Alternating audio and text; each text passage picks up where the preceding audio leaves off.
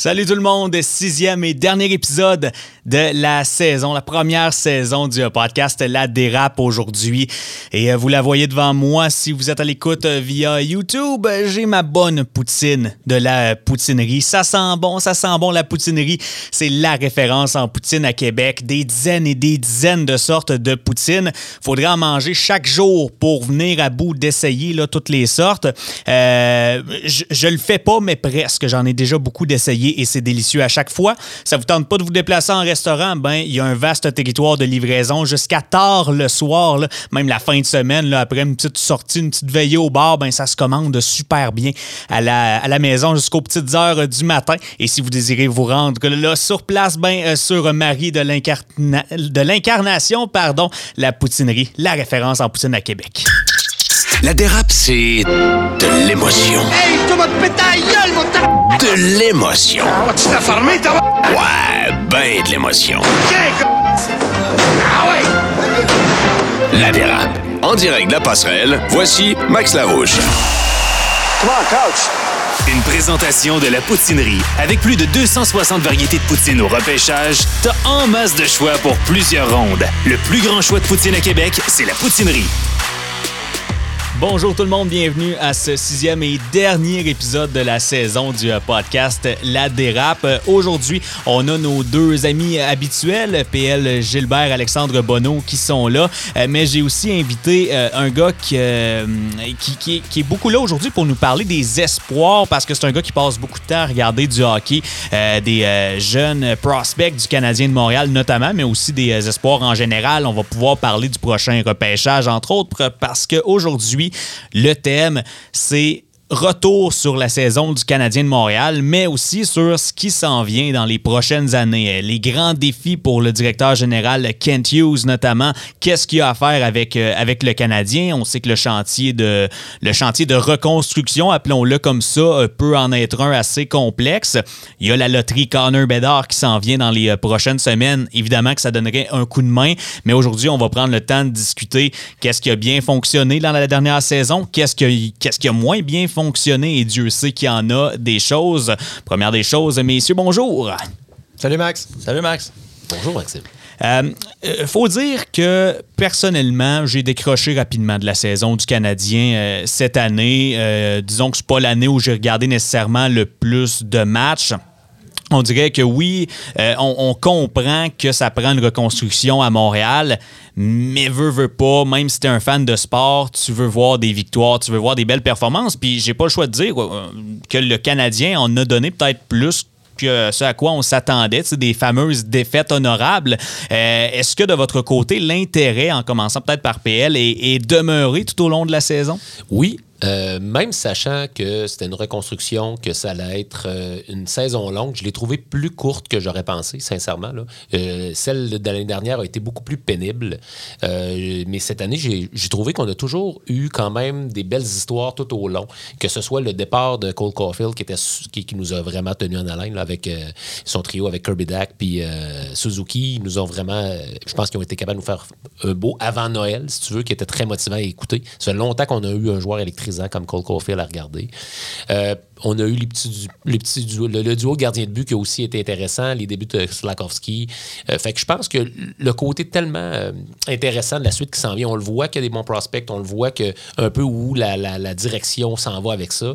Euh, moi, j'ai été quand même très agréablement surpris de cette saison-là et j'ai un peu l'impression que ce sera pas aussi long qu'on pense avant de commencer à revenir dans le mix, si on veut. Mais moi, j'ai été quand même encouragé cette saison-là. La présence de Martin Saint-Louis aussi. J'étais pas un grand fan de Dominique Ducharme, même s'il y a mille qualités. Je trouvais que ça manquait d'explication. De, C'était pas un excellent communicateur. J'ai vraiment l'impression que Martin Saint-Louis a apporté une autre dimension par rapport à ça. Je pense que l'ouverture aussi euh, de Ken Hughes, de vraiment bien communiquer. euh, il n'y avait pas la langue de bois, je pense, comme Bergevin pouvait l'avoir. Ça a été aussi très intéressant ce côté-là. Fait que non, je suis obligé de te dire que euh, elle a été beaucoup moins pire que j'aurais pu le penser. Alex, de ton bord? Ben, tu as fait un bon résumé de ma pensée. Moi aussi, j'ai continué à suivre les matchs, suivre la saison. Puis au début, as. Après ça, il y a Justin Barron qui s'est amené plus tard quand tous les défenseurs ont été blessés, qui était intéressant à suivre, qui l'est encore.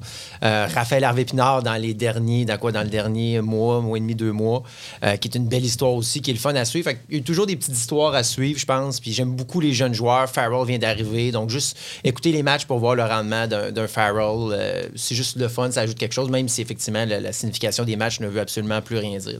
Mathieu Paradis, tu es un fan des Pingouins de Pittsburgh à la base, mais tu es aussi propriétaire de Tout sur le hockey, le site euh, qui se spécialise, euh, oui, dans les nouvelles de hockey en général, de plus en plus aussi vers les, euh, les espoirs en vue du prochain repêchage, les espoirs déjà repêchés.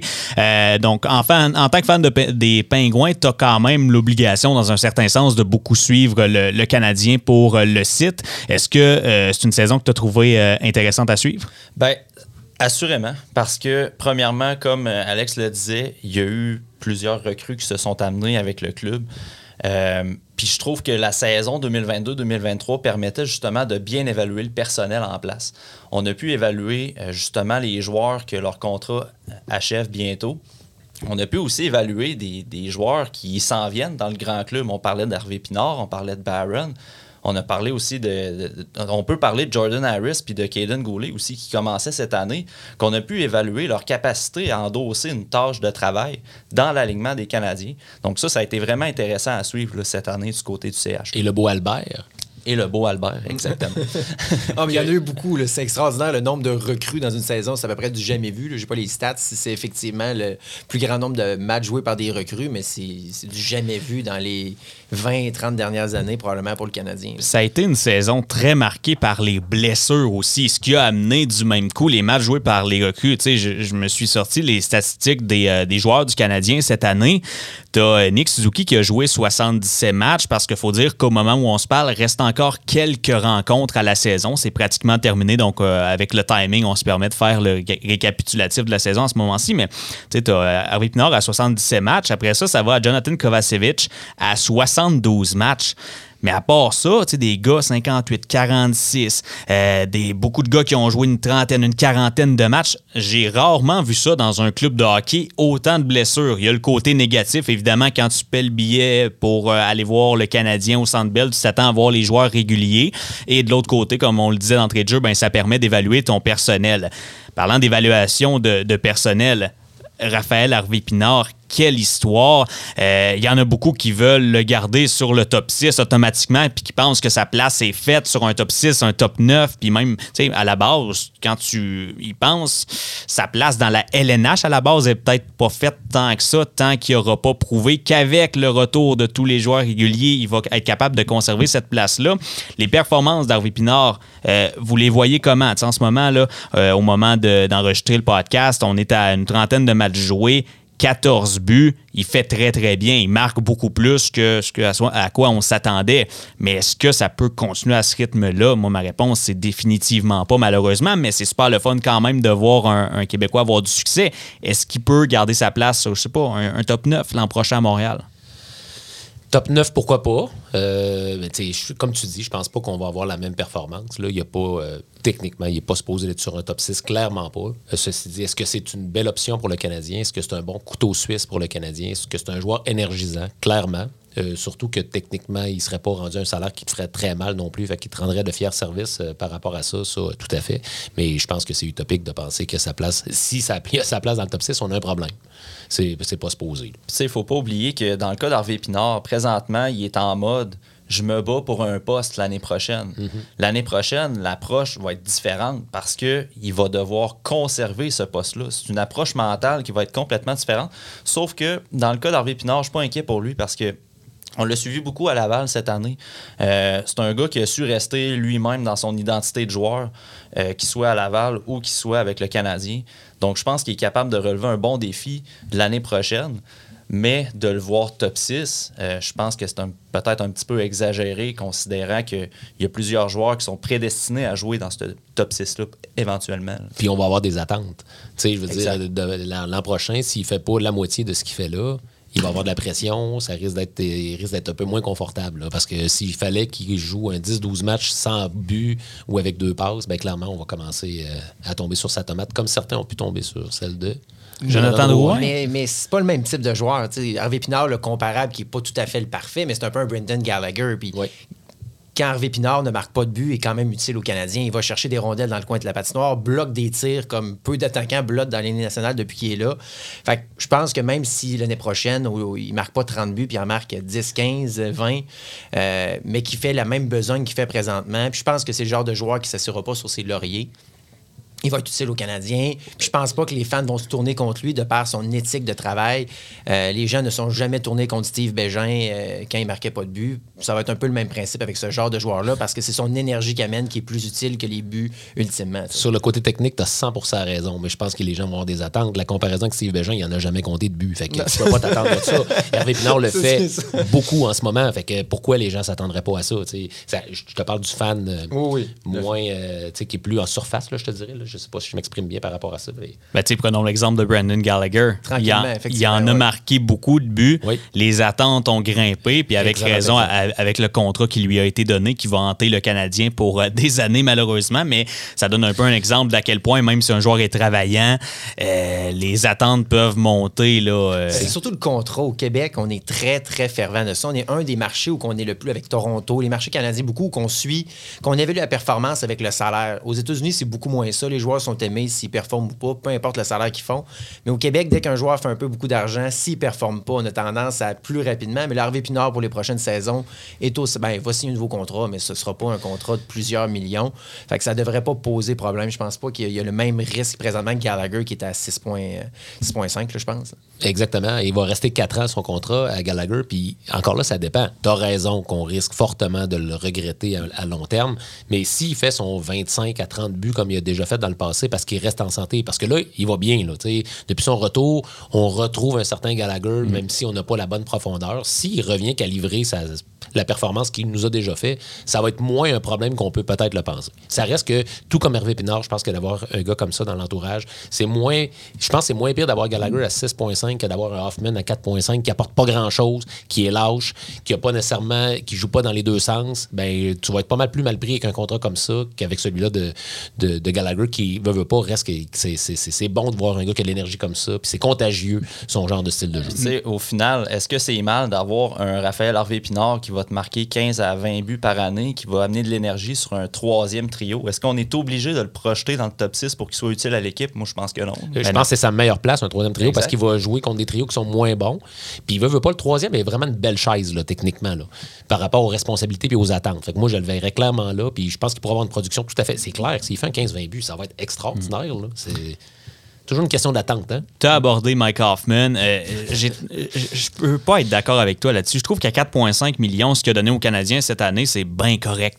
Je trouve que c'en est un qui est, euh, puis on reviendra sur le cas de Jonathan Drouin un petit peu plus tard, mais je trouve que c'en est un qui est mal aimé, puis je comprends les raisons de il est un peu lâche, mais, mais il est là pour être un marqueur de but. Puis cette année, ben, euh, bon, ça, au niveau de marquer des buts, ça n'a pas été super, mais il est quand même dans le top des pointeurs du Canadien. Et oui, c'est un de ceux qui a joué le plus de matchs, mais offensivement, il en a quand même donné au club. Puis 4,5 millions, c'est pas 6-7 millions. Je trouve que c'est raisonnable pour sa job sur l'avantage numérique. Mais il va te servir à quoi avec un jeune club?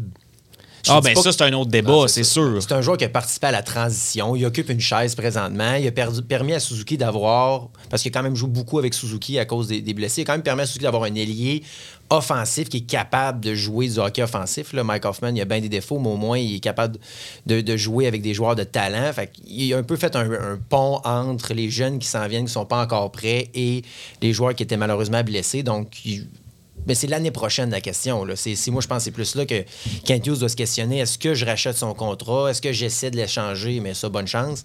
Ou est-ce que je le garde une année de plus pour écouler son contrat Puis je réussis à lui trouver une chaise tout au long de l'année pour faire le pont avec les Farrell, les euh, Harvey Pinard, le joueur qu'on va repêcher au prochain repêchage, Slakowski qui n'est pas encore prêt pour occuper un rôle sur un premier trio. Peut-être qu'il peut encore le faire, mais c'est vrai que c'est pas le joueur que tu veux garder encore 4-5 ans dans ton line-up parce qu'il n'a pas nécessairement la meilleure attitude. Mais pour occuper une chaise, c'est vrai qu'il te fait pas mal. Ça, je, je te l'accorde, euh, je te l'accorde, Max.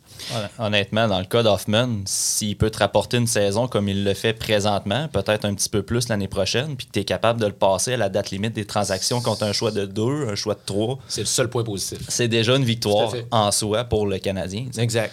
Un peu comme ça l'a été avec Evgeny Dadonov un petit peu plus tôt cette année, qui aura ramené Denis Gourianov. Curieux de vous entendre sur son cas. Gourianov qui, est-ce qu'on peut appeler ça un travail honnête depuis son arrivée à Montréal, a montré des belles choses sur quelques séquences, mais est-ce que c'est un gars qu'on veut ramener à Montréal puisque cet été il va être agent libre avec restriction? Donc si Kent Hughes veut garder euh, le contrôle sur ce joueur-là qui est certes talentueux, mais en donne pas à la hauteur des attentes qu'on avait avec lui il y a, il y a quelques années, c'est un gars qu'on veut ramener à Montréal pour continuer dans cet esprit-là de reconstruction où on commence à être, à être un petit peu plus avancé puis qu'on s'attend à être compétitif dans 2-3 ans. C'est un gars qui, théoriquement, selon le talent, pourrait devoir t'aider, mais il y a des questions qui se posent quand même.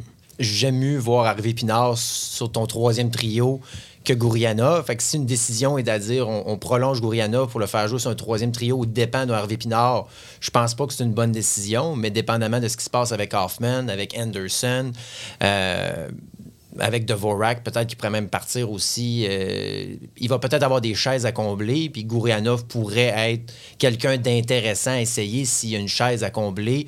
Pourrait-il redevenir le joueur qui était en série pour les Stars quand ils se sont rendus en finale de la Coupe?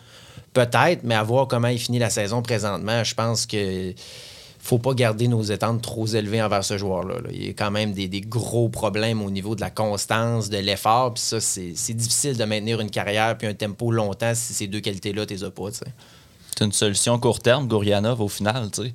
Présentement, on, a le contrôle sur son contrat. Il ne coûtera pas nécessairement excessivement cher. Donc, tu le gardes dans l'alignement et t'espères qu'il éclot de la façon qu'il devrait. Puis si c'est pas le cas, ben, ça devient un élément à pouvoir échanger à une autre, à une autre formation éventuellement. Exact. Puis je trouve ça quand même drôle parce que vous avez une opinion qui est quand même assez différente de Gourianov que de Hoffman. Puis au final, ils se ressemblent beaucoup. C'est deux gars qui sont assez unidimensionnels, un bon lancer, euh, même que Gourianov a un meilleur coup de patin, il est plus gros, euh, il est plus jeune, il y a beaucoup d'avantages sur Hoffman, mais celui-là, vous le voyez non, mais attends, ben, les deux, je les vois combler une chaise. Ben, j'aime mieux combler la chaise avec un kit de 24 ans. Oui, mais Hoffman, il est sous contrat en ce moment. Ouais, je comprends, mais tu sais. Ben, c'est ça. Si tu, si tu me disais que j'ai le choix pour avoir le même, au même contrat, un des deux, pour fort probablement. On n'est pas au même contrat. Là. Non, mais je sais, mais en ce moment, il n'y en, a, y en a plus de contrat à la fin de l'année, Gokanov. Moi, ce que je te dis. Ouais, partir puis il coûte rien. Sauf que t'es RFA, faut pas que tu le laisses partir. Tu sais, quelque part, ça se monnaie et ça a une valeur. Aussi bien, au pire, prendre un an, il va te qualifier quoi, 3,2, genre, ou un affaire comme ça, mettons 3 millions, peu importe. Ben, si tu es capable, de, encore là, de le flipper au mois de février, ça a même affaire. Ah, j'aurais pas de problème du tout avec ça. Il va falloir quand même que tu remplisse les chandails l'année prochaine. C'est important. J'aurais pas de problème avec ça. Est-ce que tout le monde va être capable de jouer toute la saison? Ça va t'en prendre quand même une coupe. Il y a quand même certaines qualités, mais oui, tout comme Hoffman, au niveau défensif, il y a beaucoup de choses à travailler au niveau de la responsabilité. Mais il pourrait avoir de la congestion rapidement l'année prochaine. Si on veut faire jouer, même Ilonen, moi, c'est un joueur que j'aime bien. Pas, faut pas le voir trop gros, mais moi, c'est un joueur que j'ai toujours aimé ben, il faut donné leur donner la chance. Puis là, il est rendu là, il, a peut-être joué une quarantaine, cinquantaine de matchs en carrière euh, l'année, passée, cette année. Ben, si on signe des Gourianov, on garde Hoffman, Dvorak, Anderson, ben, ces gars-là sont rendus qui n'ont plus de chaise. Fait c'est là aussi, à un certain moment, peut-être ça va être plus facile de laisser aller Gourianov puis de garder Hoffman, même si c'est peut-être pas la meilleure décision. Mais c'est pas des joueurs qui sont très, très, très, attrayants ben dans la Ligue nationale. Fait c'est peut-être là que ça va finir que Kent Hughes va dire ben Gourianov, euh, bye bye, puis on fait place à d'autres jeunes. Mais j'ai hâte de voir la décision qui va être prise parce que ça peut être un projet. J'irais même plus loin dans le cas d'Ilonen. Si c'était pas de tous les noms que tu as mentionnés, des contrats laissés par Marc Bergevin à l'époque que Kent Hughes a dû ramasser dans son début de règne, si c'était pas de ces gars-là, Ilonen commençait la saison à Montréal cette année. Mm-hmm, puis possiblement qu'il n'y aurait pas eu de Gourianov à Montréal. Puis Gourianov, ce qui l'avantage, c'est qu'il est jeune, puis tu tu as l'espérance qui arrive à un certain plafond. Tandis qu'Hoffman, ce plafond-là, il est atteint, puis il est en train de redescendre. Fait c'est un peu cette espérance-là envers Gourianov qui vient y donner une, petite valeur en soi. Là, Effectivement. Ce qui va être intéressant à suivre dans les prochaines années pour, euh, pour le Canadien, c'est justement le plafond que pourront atteindre certains joueurs. Tu as abordé euh, Ilonen. Est-ce que c'est un gars qui peut trouver sa place dans, dans un top 6? Euh, il y, a des, y a des outils intéressants, on le voit. Son, son lancer, coup de patin, on voit ce qu'il est capable de faire en ce moment dans la LNH à sa première saison où il a vraiment sa place. Est-ce que c'est plus un gars de troisième trio ou si un deuxième, voire un premier trio, quelque chose d'accessible pour lui? Matt, je sais que tu l'as vu à quelques reprises avec le Rocket de Laval. Est-ce que ces habiletés qu'il a transférées au niveau de la LNH, ben, ce sera suffisant pour une place top 6? pour l'instant, je ne m'avancerai pas à une place sur le top 6, à moins, comme on dit souvent, s'il y a des blessures, c'est un gars qui peut venir remplacer sur tes deux premiers trios. Mais au niveau de son potentiel, je crois que une chaise sur le troisième trio. Tu sais, Ilonen en Finlande, là, je- on l'observait un petit peu avec le site, puis c'est un gars qui est capable de fournir du jeu physique surprenamment. Tu sais, on le voit pas beaucoup en, Amérique du Nord, mais c'est un gars qui est capable d'amener du jeu physique aussi. Il serait capable d'endosser une chaise sur le troisième trio.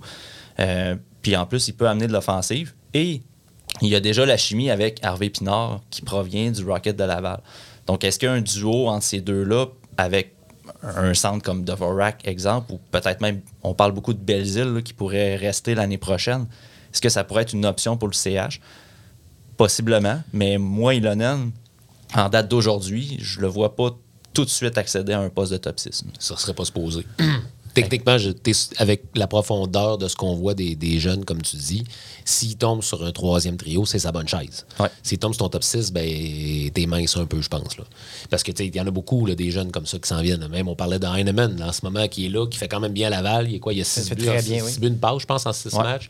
Il fait un job vraiment honnête. Il joue avec des adultes depuis longtemps. Est-ce que lui va être aussi, euh, va être aussi là l'année prochaine? Tu dois être sur le bord de nous parler, est-ce que Pierre-Luc Dubois va être là l'année prochaine? Tu sais, je veux dire, là, des Belles-Îles, des Drouins, des Pinards, il va, combien de chaises il va avoir de disponibles? Ils ont vraiment tout un travail à faire. Tu sais, dans le meilleur des mondes, il faudrait qu'il soit capable de faire un petit ménage un peu avant le repêchage. Question d'être capable, parce que je pense que le Canadien devrait aller vers une saison avec beaucoup de jeunes l'an prochain pour faire de l'apprentissage, puis partir avec ton groupe à 80 qui va. Qui va grandir ensemble. Ben moi, je pense que c'est la voie qu'ils veulent utiliser. Puis je pense que c'est la bonne. Parlons de ce groupe-là, Nick Suzuki. Euh, sa saison, euh, ça a beaucoup été en deux temps. Tu sais, au début de l'année, c'était parti très, très fort. Puis, on, on va se le dire, ça coïncide un peu avec le départ de, de Caulfield aussi. Quoique ça avait commencé déjà un petit peu avant, là, à moins bien aller pour euh, Suzuki au niveau des stats, mais euh, avait commencé très, très fort. Puis, euh, après ça, ben, ça s'est calmé. C'est en ligne quand même pour une saison. On va au-dessus de 60 points, puis c'est très honnête pour un jeune de quoi 23 ans. Il a fait un beau travail comme centre de premier trio d'une équipe en difficulté. Ça, il n'y a aucun doute là-dessus. Avec jamais même allié. Exact. Maintenant, c'est quoi son plafond? Est-ce que le centre de premier trio que le Canadien a besoin pour gagner une coupe, c'est Nick Suzuki ou faut espérer repêcher ce vrai premier centre-là avec euh, le premier choix au prochain repêchage qui sera fort probablement top 5? Est-ce qu'on va être chanceux à la loterie puis que ce sera Connor Bedard? Là, la, que- la question se posera plus. Là? Euh, même chose, c'est peut-être un Adam Fantilli où on reviendra sur les espoirs disponibles au prochain repêchage un petit peu plus tard. Mais est-ce que Suzuki est-ce que tu peux espérer gagner une coupe avec Nick Suzuki comme premier centre? C'est un vrai premier centre, comme les équipes qui gagnent des coupes ont des vrais premiers centres? Ben, je pense que oui, mais les équipes qui ont gagné des coupes avec des joueurs comme Suzuki avaient un gros, grosse profondeur. Euh, les Blues ont gagné la coupe avec Ryan O'Reilly comme premier joueur, premier joueur de centre, qui est un joueur très comparable à Nick Suzuki, mais avait un Braden Shen comme deuxième centre, qui est un à peu près un joueur aussi bon que Braden ben, que, Ryan O'Reilly et Nick Suzuki, des joueurs complets, des joueurs physiques, euh, des joueurs intelligents, défensifs, qui font leur lot de points. Si le Canadien veut gagner la coupe avec Nick Suzuki comme, premier centre, devra avoir un Kirby Dak, un Pierre-Luc Dubois, on en parlera plus tard, ou un joueur repêché au prochain repêchage qui sera aussi bon que lui. Un A, faire- un B, mettons. Exactement. Peut-être pas un joueur, un centre top 15 dans la ligue, mais si tu as deux joueurs top 30 euh, qui sont euh, 15 à 30 dans les, les- les- les meilleurs centres de la ligue, ben là, tu es en mesure de gagner la coupe. Mais seul, comme c'est présentement, il n'y a aucune chance. Est-ce que Kirby Dak, messieurs, peut être ce deuxième centre-là, ou comme on le- les a appelés, un A, un B? Est-ce que vous êtes de ceux qui euh, voyez peut-être Kirby Dak davantage comme un allié? Je pense que ça pourrait être un excellent duo 1 et 2. Euh, Kirby Dak montre de très belles choses. Il a évolué cette année. Rappelez-vous, là, vous irez chercher les commentaires des, des- de, de différents journalistes sportifs lorsque la transaction a eu lieu l'année passée, puis qui était oui, mais sans plus, puis qu'aujourd'hui, on a découvert en lui un joueur qui a progressé énormément. Je pense vraiment que Chicago a abandonné excessivement Oui. tôt avec Kirby Dak. Euh, ça reste deux jeunes d'en bas de 24 ans. Euh, leur plafond est encore à développer. Tu parlais tantôt, moi j'entends les gens dont bien dire que Pierre-Luc Dubois est extraordinaire. Il va faire là, sensiblement la même saison que Suzuki, à peu près, avec des bien meilleurs ailiers, avec une stabilité, avec une équipe beaucoup plus forte. Euh, moi, je pense que Suzuki était vraiment très bon. J'aurais aucune gêne de partir avec euh, Suzuki comme premier centre. Ça dépend avec qui tu es entouré la vie. Je veux dire, des, premiers centres, next level, qui ont gagné la Coupe Stanley des dernières années, là, à part certains cas, je veux dire, dans la majorité, ça se gagne pas mal plus avec une profondeur qu'avec un gros joueur d'avant qui, de toute façon, va jouer à peu près 22 minutes. Là. Il y a 60 minutes dans un match. Fait clairement, ça dépend de l'équilibre de tes lignes, ça dépend de la profondeur de tes trios. Il y a tellement de facteurs, mais clairement Suzuki peut être ton premier centre avec Kirby Dack comme deuxième, Owen Beck à limite comme troisième. Si Pierre-Luc Dubois est là, tant mieux. Puis au pire, il ira à l'aile, je veux dire. Mais je pense que de la profondeur, on n'aura jamais trop là. Mais si on met notre espoir sur notre premier centre, sur le repêchage du mois de juin, on, tu viens de retarder le processus. Là? Euh, on vient de retourner de deux ans. là. Je peux pas penser que mon premier centre pour gagner ou d'avancer va avoir 18 ans cet été. là. Ouais, puis tu sais, euh, dans le cas de Suzuki, là, on en parlait tantôt, là, une question d'attente. Je pense pas que ce soit réaliste de dire que Nick Suzuki peut être un joueur de centre à la Crosby, à la McDavid, qui sont des centres étoiles dans la Ligue nationale. Donc, c'est tout à fait légitime de dire que ça va être un centre 1B avec un autre centre 1B. tu sais. Puis, il a fait une saison quand même assez acceptable dans un contexte où il n'y avait personne avec lui, dans un contexte où la saison était perdue presque d'avance. Puis Nick Suzuki, on le connaît depuis le junior. C'est un gars que quand l'occasion est grande, quand les séries se présentent, Il est clutch. il est clutch. Fait que ce gars-là, clairement, quand l'équipe va commencer à remonter, on va voir le Nick Suzuki au plafond maximal qu'on veut voir. Un gars de 80, 85, peut-être 90 points par année. là. J'aime ton, ton optimisme. Moi, je, je suis un partisan du Canadien, puis j'aime mieux me faire mes attentes un peu plus basses, de dire 60-70 points pour le reste de sa carrière, puis je suis content. Mais tant mieux si tu le vois aller plus, on dirait que ça m'encourage davantage. Mais tu sais, Patrice Bergeron n'a jamais fait ça de sa vie, puis on dit lui d'un excellent centre. Là. Exact. Ouais, T'sais, tout à fait. Puis tout le monde disait que Suzuki serait peut-être un Bergeron junior. Ceci dit, là, je- je- il ne deviendra jamais Patrice Bergeron, comprends-moi bien. Mais a le, moindrement un même genre de style de jeu, aucun problème. Puis Patrice Bergeron, as-tu gagné une Coupe Stanley? je pense que oui. OK. Il va peut-être en gagner un autre, ça a Ouais, ouais, Mais l'équipe a ça. bâti autour de Ben lui. oui, il y a C'est pas ça juste- qui il y a est pas juste lui. Il y avait un Krejci. Krejci est un joueur sous-estimé dans la ligue, mais ça restait un joueur, un, un centre 1B, David Krejci, dans ses bonnes années. tu. Voilà. C'est un peu cette recette-là que, que je pense que Kent Hughes n'aura pas le choix de faire parce qu'à un certain moment, tu composes avec ce que tu as. Puis Suzuki est là, est capitaine de l'équipe, un gros contrat, ben, tu n'as pas le choix de dire ben, si je gagne, je mets mes œufs dans ce panier-là, puis je vais avec lui, puis je l'entoure de façon à être capable de gagner avec lui comme, comme premier joueur de centre. S'il y a des bons alliés, ses points ils vont rentrer tout seuls. Pour euh, finir relativement rapidement avec euh, l'attaque, euh, parce qu'on on veut venir aux défenseurs, aux jeunes défenseurs qui ont eu euh, du succès un peu avec, euh, avec l'équipe cette année, euh, je vous pose des questions, vous répondez en un ou, euh, ou quelques mots. Euh, commençons avec euh, PL. Est-ce que Cole Caulfield, tu lui donnes 8 ans, 8 millions? Euh, demain matin. Bono, Même chose. Matt. Oui, absolument. Est-ce que Cole Caulfield, PL, va scorer 50 buts en une saison dans la LNH? Euh, oui. Alex, Sur une saison de 82 matchs complète, oui. Matt. Plus qu'une. Oh, intéressant. Maintenant, Josh Anderson. Euh, garder ce gars-là à long terme ou échanger ce gars-là si on a un prix intéressant en retour. Bono? À un prix intéressant, oui, mais je le déteste pas. C'est quand même un joueur que j'aime. Son contrat, moi, personnellement, me fait un petit peu peur pour un gars qui a jamais eu de grosse saison offensive dans la LNH. J'ai peur que c'est un contrat qui devienne lourd. Je pense pas que ça devienne catastrophique à la Gallagher. Euh, mais je me pose certaines questions. Moi, c'est sûr qu'à un bon prix, je le laisse aller. C'est quoi un bon prix? Euh, à partir d'un choix de premier tour, j'y pense. Hi, OK, moi non.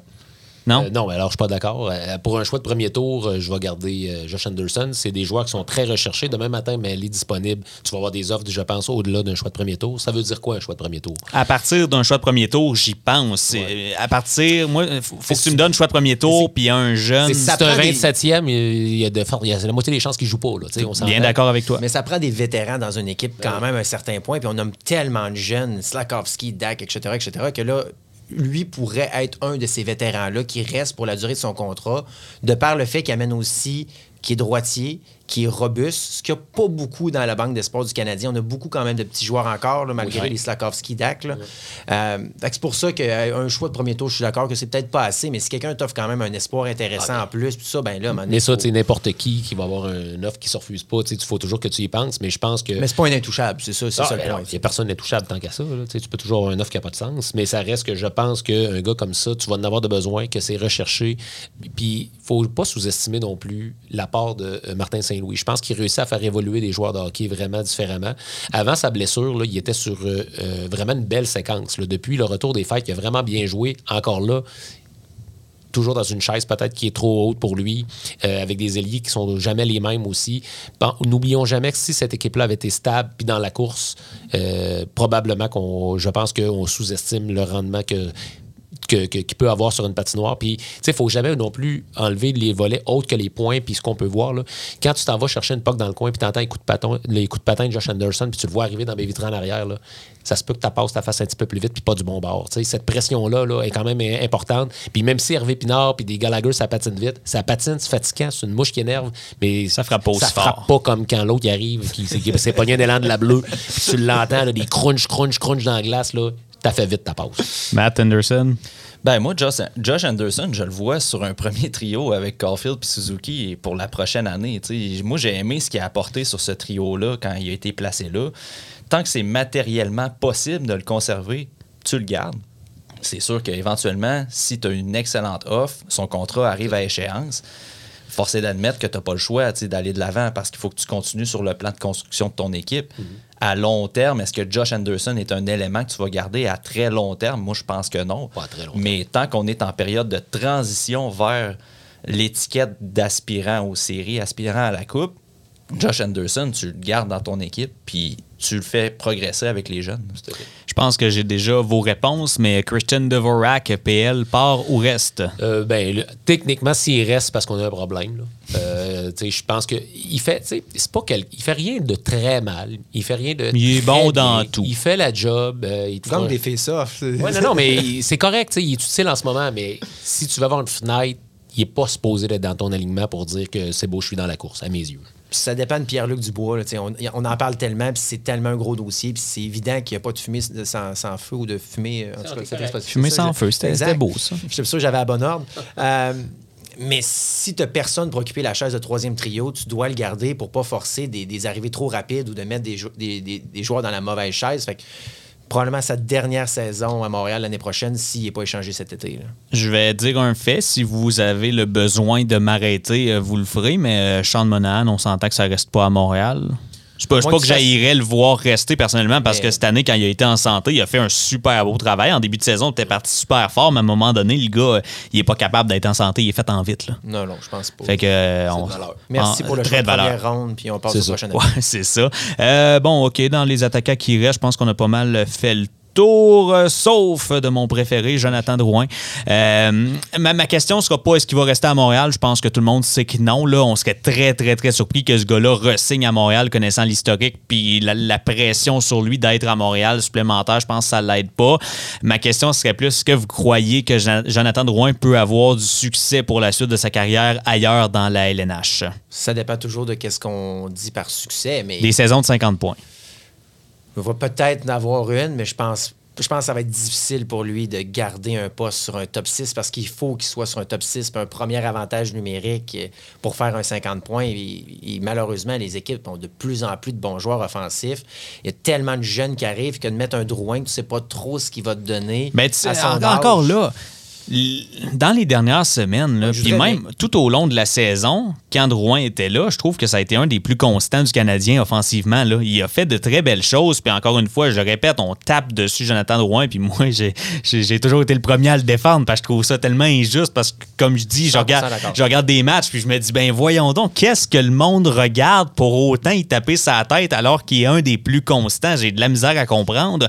Moi, je suis persuadé que ce gars-là, tu l'envoies ailleurs puis il va faire la job sur un top 6. Puis moi, je rêve encore puis je reviens là-dessus. Nathan McKinnon. Je rêve de le voir au Colorado avec son chum Nathan McKinnon. Comme, Rantanen, comme c'est dans, vrai qu'il comme pourrait- dans le temps. Tu vas danser qui sur sa ligne pour mettre droit?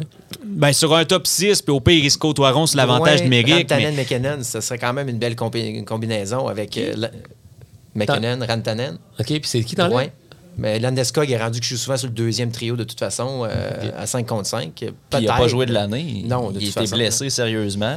Est-ce qu'on peut se questionner sur sa capacité d'endosser des minutes sur un premier trio euh, dans l'avenir? Mais peu Mais importe où. souhaite. Moi, je suis je suis d'accord avec toi. Je suis un défenseur de Drouin aussi. On était très dur envers lui. Il l'a pas eu facile. Il était mis dans des chaises qui n'étaient pas la sienne, un peu comme un Plekanec a été toute sa carrière. Mais c'est pas un mauvais joueur de hockey. Puis je pense que c'est un, c'est un bon gars aussi qui adore ce qu'il fait, qui adore le hockey. J'y souhaite d'aller à une place, de trouver une chaise.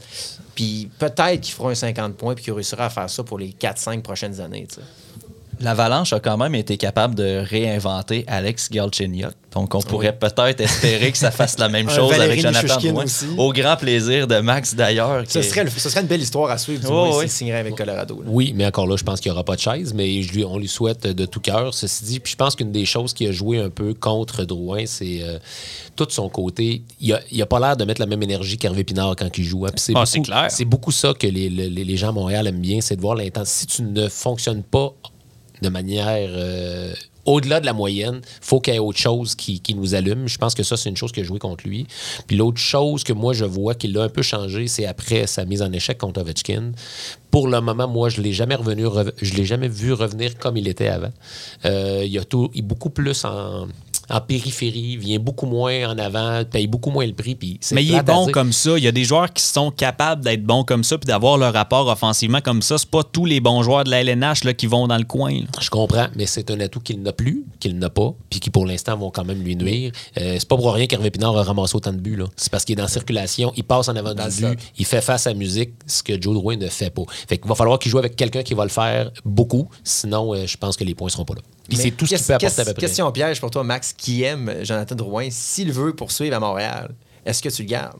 Euh, ben, je pense vraiment pas qu'il veut poursuivre à Montréal, mais s'il veut poursuivre à Montréal, comme je dis, moi, cette saison, j'ai trouvé que c'était un des plus constants puis des meilleurs offensivement. Si tu me dis qu'il signe à Montréal pour un an, pas trop cher, là, j'ai pas de trouble avec ça, mais je pense que euh, lui, va se rendre service à lui-même Ah, en voulant ça. pas revenir à Montréal. C'est certain.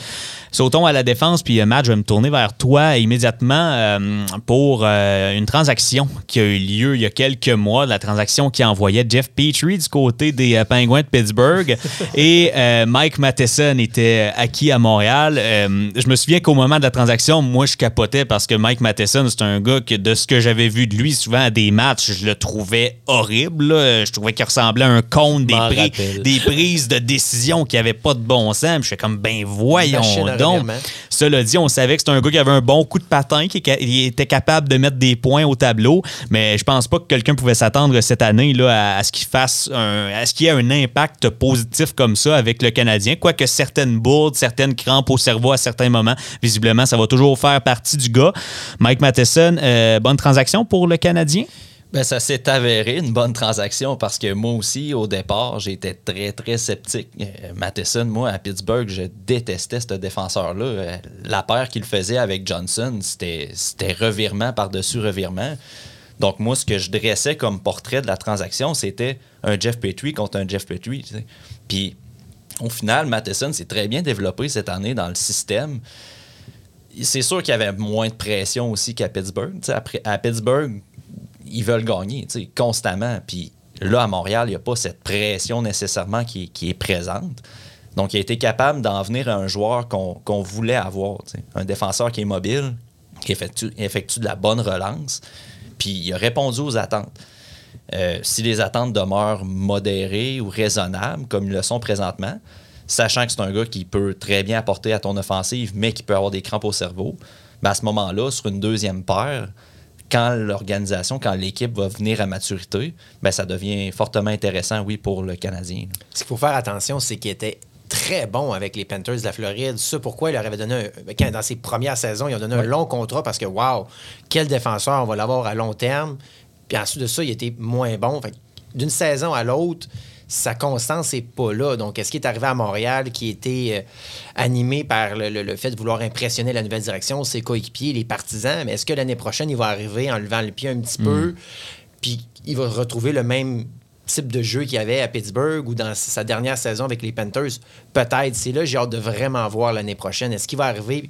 Parce que là, on dit, ah, il aurait fait 60 points sur 82 matchs. Si on part avec cette, cette euh, estimation-là, euh, on va probablement être déçu. À 45-50, je pense qu'on serait tous bien contents, là, Même là, très ça- Il y a contents. de fortes chances qu'il ne le fasse pas parce qu'il n'a jamais fait ça en carrière non plus. Fait que je pense qu'il faut rester modeste puis peut-être s'attendre à ce qu'il ne fasse pas le même genre de performance l'année prochaine, ce qui pourrait tout à fait être correct de toute façon. Petrie ne voulait plus jouer à Montréal. C'était plus un échange pour accommoder le joueur que pour aller chercher un, asset. Puis finalement, ben, présentement, on est vraiment été chanceux. Je pense que même Kent Hughes ne doit, pas croire ce qu'il voit présentement. Oui, puis peut-être aussi qu'il y a un enjeu de style de jeu. Je pense que Martin Saint-Louis a peut-être donné une carte blanche, c'est peut-être pas le Une bon latitude. terme, une latitude au niveau de la défensive que euh, probablement qu'il n'y avait peut-être pas à Pittsburgh non plus. Euh, parce que clairement, il part avec des envolées. Là, du coast to coast, il y en a fait comme on a rarement vu avec des défenseurs à Montréal. Euh, c'est peut-être aussi pour ça, parce que quelques défenseurs quand même qui ont bien fait. Même Jekai, à un moment donné, était le meilleur, un des meilleurs pointeurs en tant que joueur de défense. Donc, je pense qu'il y a- peut-être cette chaise-là différente pour lui, alors que tu avais un Le Temps qui était en avant de lui quand il était à Pittsburgh. Est-ce qu'avec Blad était en avant de lui, probablement aussi à- en Floride à l'époque, même s'il y avait eu des belles performances. Fait que, puis, tu sais, tu te dis, même Cagnos, il doit se pincer. J'ose espérer qu'il savait quelque chose qu'on savait pas.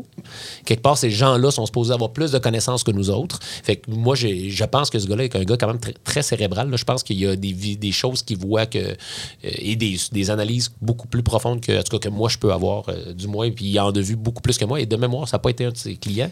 Oui, c'est ça. Ouais, je Ouais, pense je pense qu'il connaît quand même beaucoup plus que nous autres. Il a Ben vu oui. des choses que, que- que nous, on ne voyait pas. Donc, je pense qu'il savait pas mal ce qu'il faisait. Parce que, veut, veut pas, dans l'échange, c'était pas, euh, c'était pas nécessairement ça qui avait, devait avoir lieu au départ là, par rapport à. Mais du moins, euh, je pense que c'est un bon coup, euh, Mais moi aussi. quel là. coup de patin. C'est Ah oui, c'est quelque c'est- chose. C'était ça qu'il nous avait vendu au début, là, son, Ouais, son c'est- patin. Quand il n'y a pas eu tard. comme ça, généralement, ça te permet d'avoir du succès. Puis lui, un coup de patin parmi l'élite. c'est- Mais il y a un moment où ton patin, tu peux pas l'améliorer. Mais tu peux améliorer ton jeu, tu peux prendre des meilleures décisions, tu peux améliorer certains skills avec ton bâton. Mais le patin, à un moment donné, il y a un âge, tu l'as pas, tu l'auras jamais. Jamais. En tout cas, il sera jamais fluide. Il y a une chose qui est tinée là-dedans. là. Euh, pour euh, poursuivre avec la défense, je pense qu'on s'obstinera pas là-dessus. Là. Euh, David Savard, très bon leader, un genre de rôle de, papa quasiment dans le vestiaire avec cette jeune brigade défensive-là. Pas grand-chose à dire sur, Savard. C'est un gars qui prend des minutes, qui bloque des tirs. Puis dans ce processus-là de reconstruction actuellement, on, a, besoin d'un gars comme ça. Puis je pense que c'est difficile de, dire le contraire. Je sais pas si vous avez quelque chose à ajouter sur Savard. Moi, si j'aurais un guess à faire, je pense que c'est sa dernière saison l'année prochaine. Je pense qu'au prochain euh, deadline, il va être très attirant pour des équipes s'il maintient le même niveau de jeu. là. Mais euh, avec les jeunes qui s'en viennent, il va falloir faire de la place. Puis David Savard va avoir rendu de fiers services aux Canadiens. Un joueur honnête, euh, mais je pense que c'est sa dernière saison, ce qui est peut-être triste, mais en même temps qui est normal dans le processus du Canadien. Que c'est si- peut-être mon hot take. Même de, si de la Manson s'en va en février, tu penses qu'on serait prêt à se départir de deux puis garder juste des kids? Ben, il y a tellement de jeunes qui s'en viennent. Kovacevic, qui est le défenseur avec le plus Au de matchs balotage, joués cette année. ramassé qui- contre rien. Qui gagne pas cher, euh, peut combler une chaise sur un troisième duo. Puis à un certain moment, peut-être que Savard, tu profites de sa valeur pour, euh, pour le laisser aller. Mais c'est un, c'est un gars honnête euh, qui fait un super travail. Puis je vais renchérir sur ce que tu viens de dire, PL. Moi, je pense que David Savard, l'année prochaine, va valoir plus que Joel Edmondson Ah, à, à date limite. Puis je pense 100%. que c'était le cas aussi cette année. Mais il Puis était on pas a prêt. décidé, en fonction du marché, de se calmer puis d'attendre à l'année prochaine. Je suis d'accord. Parce que David Savard, moi, je pense que l'année prochaine peut rapporter un choix de première ronde 100%. aux Canadiens. là. Avec 100%. le leadership puis avec la qualité de son travail en série qu'il a démontré dans le passé. Gagner une coupe Mm. avec Tampa. Tu retiens la moitié de son salaire, puis les équipes ont Ah, même à trois 3 tiers en plus. Mais à 3,5 avec deux saisons restantes, euh, je pense que tu peux regarder peut-être l'option de rien retenir. non, non, non. C'est pas tant 3,5 millions et demi pour un défenseur de, de- de deuxième paire, par exemple, sur une masse de clairement 82 qui va monter éventuellement aussi. là. Je pense que c'est bien correct. là. Joel Edmondson, on verra ce qu'on fait avec ça dans les prochaines semaines, les prochains mois. Une chose est, sûre, terminé. dans un an, ben, en tout cas, je- dans un an, je pense pas que Joel Edmondson sera encore un membre du Canadien, va avoir été échangé. Pourquoi, on verra bien. Euh, donc, Mais euh, puis j'espère qu'on dit pas ça en voulant dire bof. Il, a- tu sais, il nous Ah, a ben non, rendu pour place. Ben services. Euh, son travail lors de la finale euh, de la- la- la- de de l'aventure qu'on a eue jusqu'en- jusqu'à la Coupe Stanley. Tu avec veux un euh, gars de même en Weber, série, Il s'est distribué du coup de Sherwood, mon ami. Il a été solide en avant. Puis Il a- 10 jockeys du vestiaire, c'est quand même un rôle important. oui, mais tu sais, je pense que c'est un gars qui a une bonne attitude. Je pense que c'est un gars qui est quand même. il- what you see is what you get. Il donne pas mal toujours la même genre de performance. Mais oui, je suis d'accord qu'après sa saison de l'an prochain, son contrat va être terminé. Cet été. Ramasse ce que tu auras ramassé. Si tu peux le passer avant, tant mieux. Mais il fait pas partie de l'avenir. Caden Goulet, euh, Wow. quel joueur. euh, très heureux de ce que j'ai vu cette saison. Je l'aimais à son année de repêchage. J'étais relativement content quand le Canadien l'a repêché, quoique euh, on se souvient des. Hendrix Lapierre. Ben, c'est ça. Il restait des gars qui, auraient, qui en, Mercer. qui en Oui. intéressaient beaucoup. On peut penser à Dawson Mercer qui connaît une saison extraordinaire avec les Devils. Mais reste que d'avoir Caden Goulet, je trouvais ça le fun au moment où il a été repêché. Mais ce qu'il nous donne cette année, ça va encore au-delà au-delà de mes attentes. À 21 ans. Euh, Un, un- un défenseur numéro 2 parfait pour. euh, Exact. Puis, tu sais, même quand tu te poses la question, il y en a-tu tant que ça des équipes qui ont un vrai défenseur numéro un comme on voudrait avoir un défenseur numéro un? Je pense que pas tant que ça. Ben, moi, il me fait beaucoup penser à un Jacob Slavin. Un gars qui fait tout bien, qui patine, qui est physique, qui joue défensif, offensif. Puis c'est le défenseur numéro un des Hurricanes. De même, si c'est Brent Burns, qui est comme le, le non numéro un qu'ils ont cette année, mais c'est pas lui le défenseur numéro un, c'est Slavin, puis depuis plusieurs saisons. Mais reste que si tu veux être dans la meilleure position possible, tu veux avoir un Charlie Un Kale McCarr, ces joueurs-là. C'est euh, clair. Mais peut-être qu'ils pourraient faire très bien le travail comme numéro un à, à la Jacob Slavin. Mais dans la banque du Canadien, c'est c'est- la cible, c'est lui. Là. Ah, tout à fait. Ben, restera à voir si Lane Hudson peut Ouais, c'est devenir. Ouais, mais Mais ils pourraient bien se compléter. Ce serait ces deux joueurs c'est diamétralement ça. Ce opposés. serait un et deux, Exact. deux et un. tu sais, Je veux dire, Mané, Lane Hudson, son objectif, c'est pas tant qu'il fait tout bien. Ça prendrait. Là, ce que ça prend avec ce que Goulin nous a montré cette année, c'est un corps arrière sur l'avantage c'est ça, numérique. exactement. Exact. C'est ça. Ouais. Puis C'est un cas de corps arrière, Lane Hudson. Plus Exact. qu'un cas de je fais tout bien. Fait que, euh, c'est là- c'est là qu'il faut dire est-ce qu'un défenseur numéro un est ton corps arrière ou c'est un défenseur qui va être efficace dans toutes les facettes de jeu? Si la définition est la première, moi je pense que Caden Goulet ne répond pas à l'étiquette de numéro un, Non. mais il va être capable de jouer en désavantage. Il va être très efficace à 5 contre 5, mais c'est pas lui qui va contrôler l'avantage numérique quand même. Mais une deuxième vague Mais- sans problème. Le défenseur, pour moi, numéro un idéal, c'est t'es en séries éliminatoires, c'est 3-3, il reste 5 minutes en troisième période. Tu vas avoir un défenseur qui peut t'amener le prochain but, mais qui va aussi empêcher l'autre équipe de le scorer, ce but-là.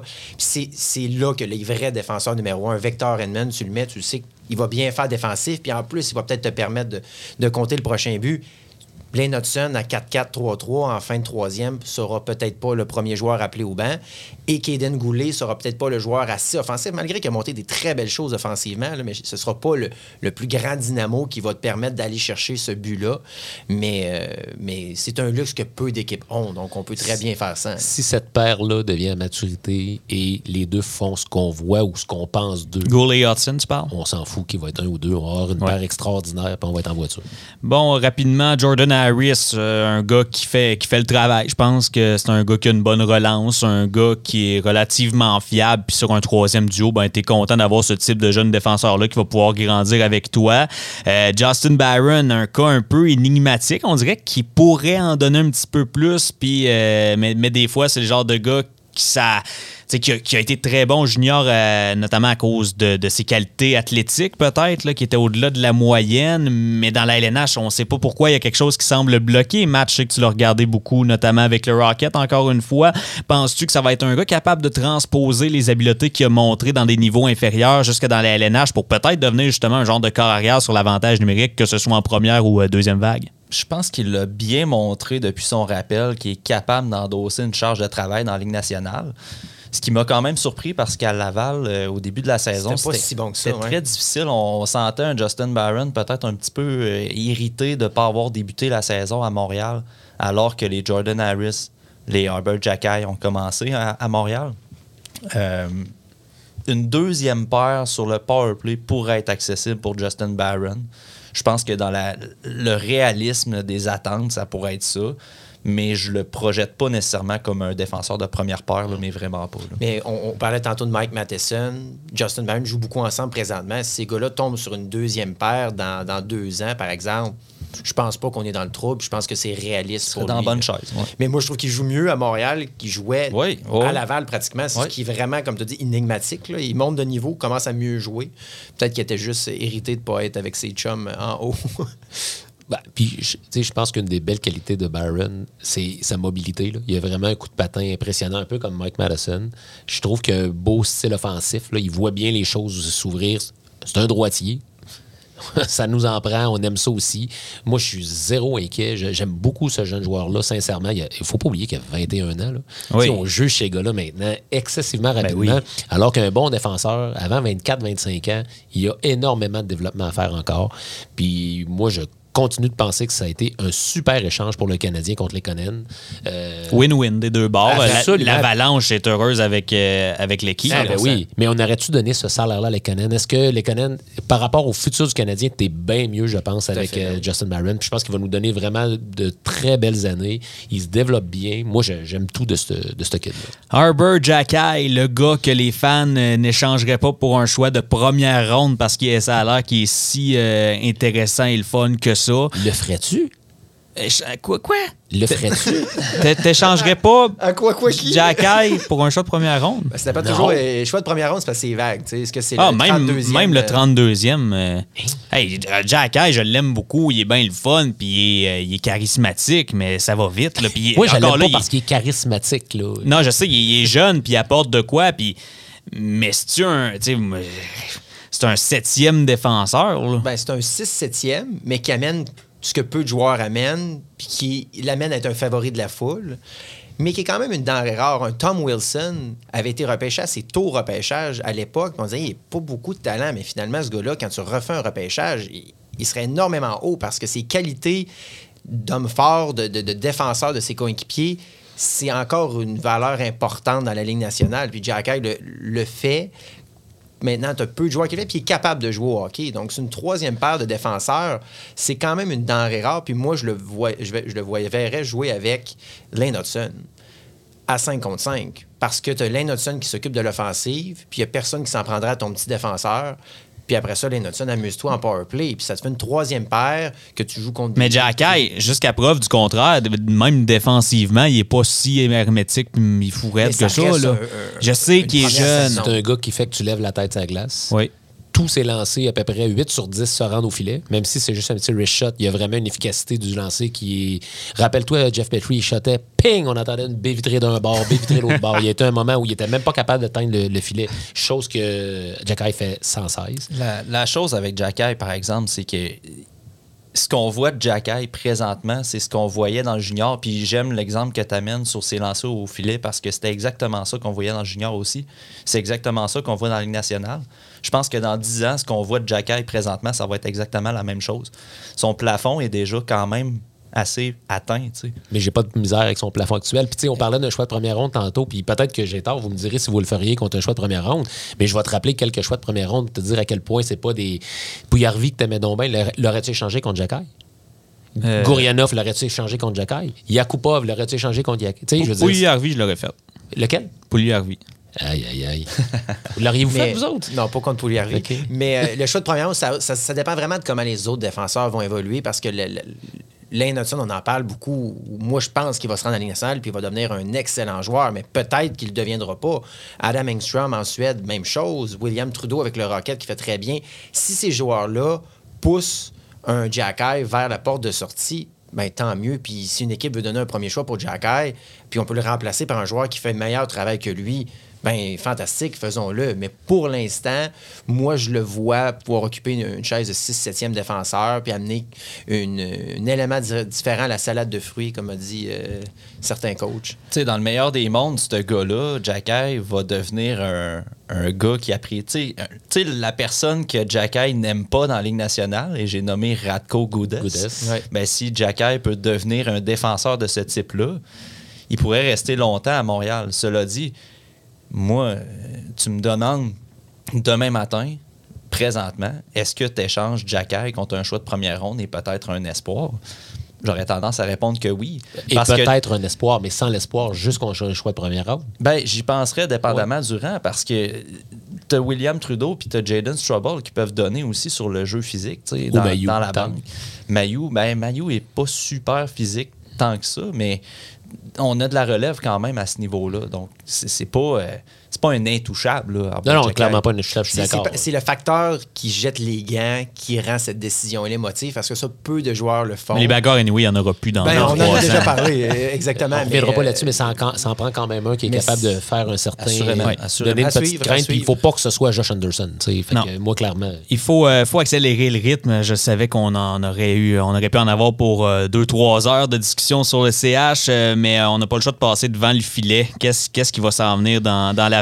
On- Jake Allen, en ce moment, ben, euh, on sait qu'il est là puis qu'il est fiable à court, puis on peut dire moyen terme aussi. Il, fait le travail, mais en bout de ligne, c'est pas lui qui va mener l'équipe euh, quand l'équipe va être rendue à aller loin en série. Euh, ça va-tu être Samuel Montembeau? Dur à dire, c'est super le fun. Son histoire cette année a fait un beau travail, mais si tu vraiment un gardien numéro un dans la LNH, je sais pas. Caden Primo a eu beaucoup de, hockey du côté de Laval, a, a bien fait au match a joué dans la LNH, mais tu sais, c'est assez pour dire, OK, ouais, je pense qu'il y, y a Jacob euh, Dobesch qui, euh, qui vient de signer avec l'équipe aussi, qui a eu une belle euh, saison. C'est qui le gardien d'avenir du Canadien? Pour ça, je me tournerai vers toi, Matt. Je sais que tu en as regardé beaucoup des, en vidéo des espoirs du Canadien. Est-ce que tu es capable d'en identifier un qui t'inspire plus confiance pour l'avenir pour être le, vrai numéro un du club? J'aime ce que je vois de Caden Primo présentement. J'ai encore espoir, mais c'est présenté à l'heure actuelle, c'est pas un gardien que moi personnellement je vois comme numéro un chez le Canadien à long terme. Ce que je vois peut-être un peu plus chez Jacob Dobesch. Mais un gardien de but prend tellement de temps à se développer que est-ce qu'on peut dire dès dans deux ans que Jacob Dobesch va garder les buts pour le CH? Moi, je dis non. Tant et aussi longtemps qu'on peut garder Allen et Montembeau comme gardiens de transition, comme dans la période tampon que j'appelle, avant d'en venir à être des aspirants, tant qu'on peut garder ces deux gars-là, tant mieux. Est-ce qu'on pourrait signer un gardien sur le marché des, joueurs autonomes? Assurément. Tu sais, la position de gardien de but, si tu construis comme il faut en avant de ton gardien de but, normalement, c'est ta dernière pièce du puzzle à ajouter. Cette dernière pièce-là peut être dans 5-6 ans. Est-ce que dans 5-6 ans, il va y avoir un gardien du pipeline qui va être prêt à prendre ce poste-là? S'il y en a un que je mettrais le doigt dessus, c'est Jacob Dobesch. Ultimement, quand on regarde ça, les équipes, même présentement, qui sont aspirantes, comme les Maple Leafs, les Oilers, euh, patch, si on peut dire, en allant cherchant des gardiens, en disant OK, ben lui va peut-être être bon cette année, donc je le signe ou je fais un petit échange, un choix de deuxième ronde, troisième ronde. Donc, moi, je pense pas qu'on a le prochain Carey Price ou même un ben prochain gardien top 10, top 15 de la ligue dans cette liste-là. Est-ce qu'un gars comme Montembeau peut faire une job décente comme gardien numéro un?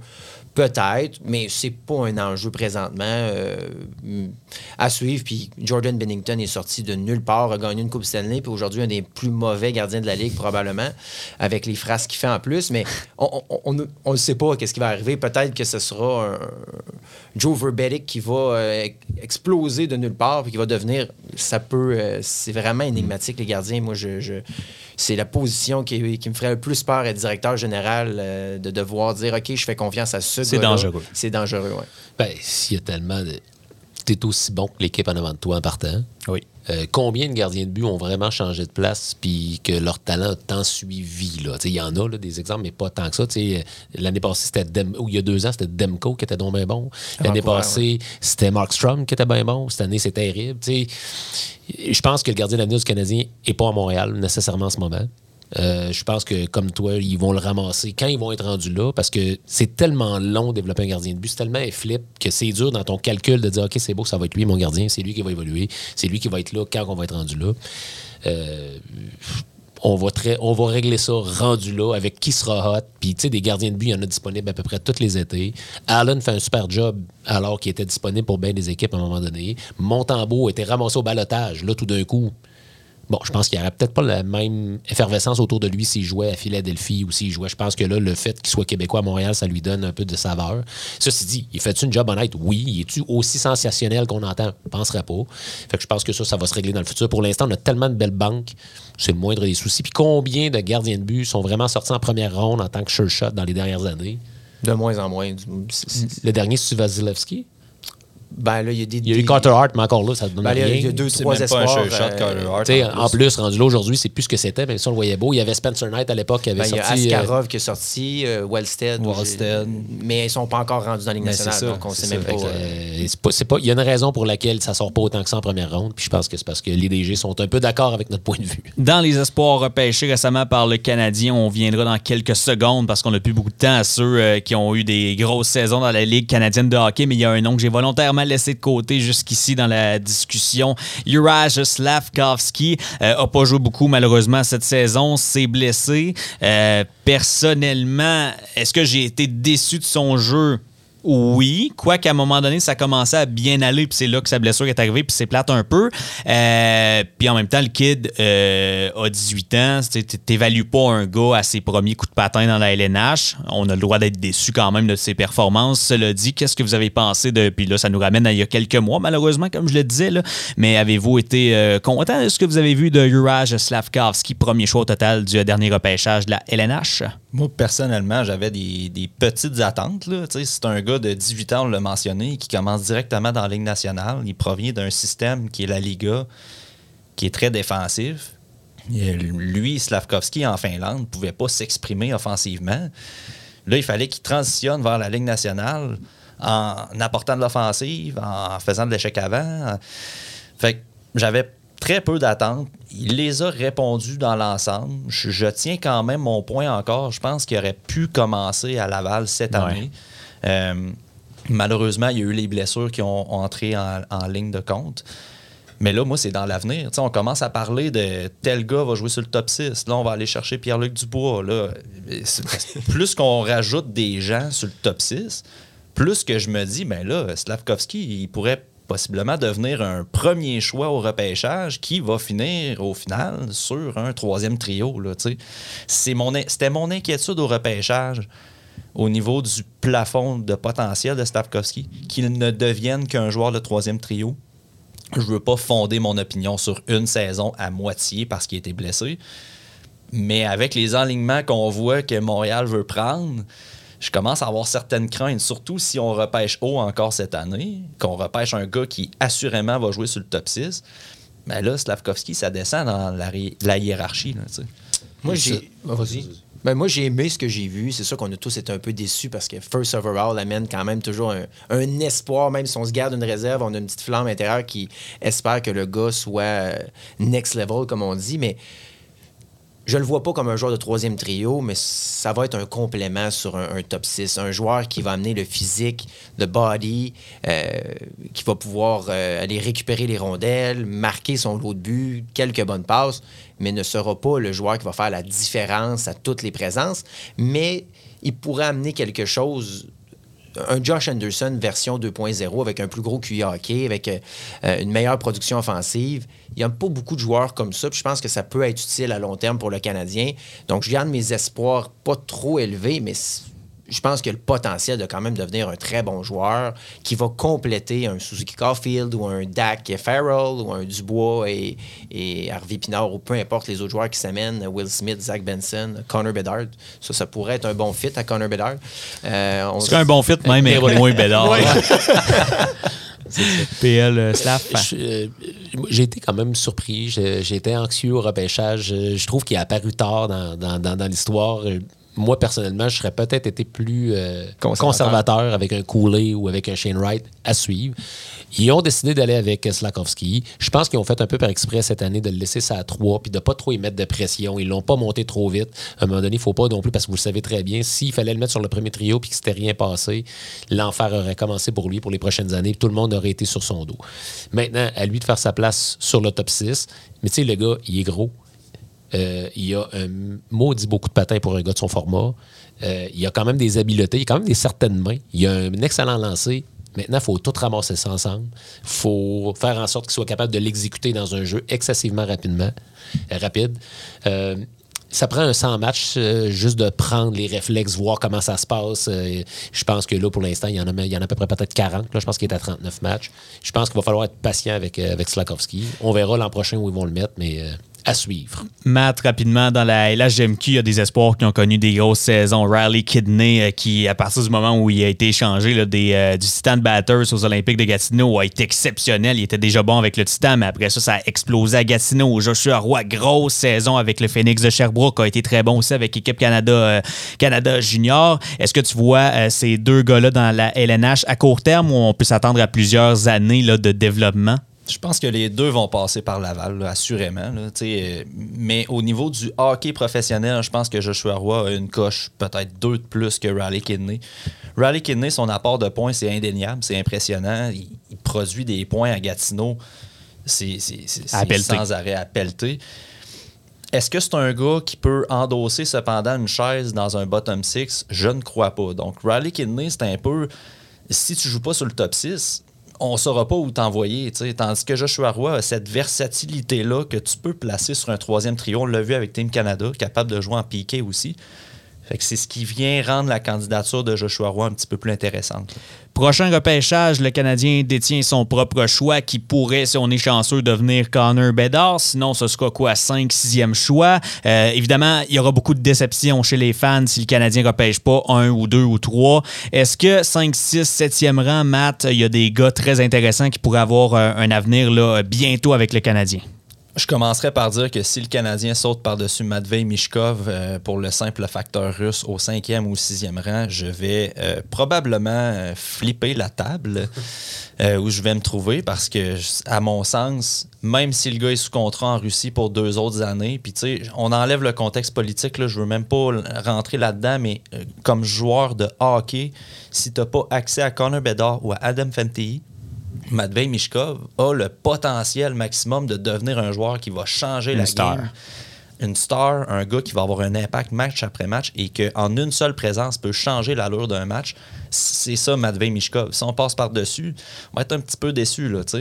Euh, si on se retrouve avec un Will Smith, un Zach Benson, par exemple, ben, c'est des gars que je vois assurément aller sur un, un top 6 offensif. Et je rajouterais aussi Oliver Moore, euh, qui est un joueur du programme américain, qui, à mon sens, comme joueur de centre, pourrait devenir meilleur dans la Ligue nationale que Will Smith à la position de centre. Pour euh, suivre les espoirs, tout sur le. Beau travail de, couverture de, de votre part. Euh, J'en aurais parlé plus longtemps, mais malheureusement, le temps qui nous, euh, pousse à mettre fin à ce podcast et du même coup à cette euh, saison du podcast La Dérape, une présentation de la poutinerie. Un gros merci à cette gang-là aussi. Un gros merci à vous deux, mes collaborateurs habituels, PL Gilbert, Alexandre Bonneau. Ça a été un plaisir. Yes, merci Max. À la saison prochaine. Oui. Et oh que oui, on, on l'espère et merci euh, Matt. Salut tout le monde, merci d'avoir été à l'écoute. T'as aimé le podcast? Le show t'a plu? Manque pas la prochaine dérape. Suis-nous au blvd.fm. Une présentation de la poutinerie avec un choix de 7 sauces et 38 garnitures. C'est facile de partir sur une dérape en créant ta poudre. La poutinerie sur Marine l'Incarnation.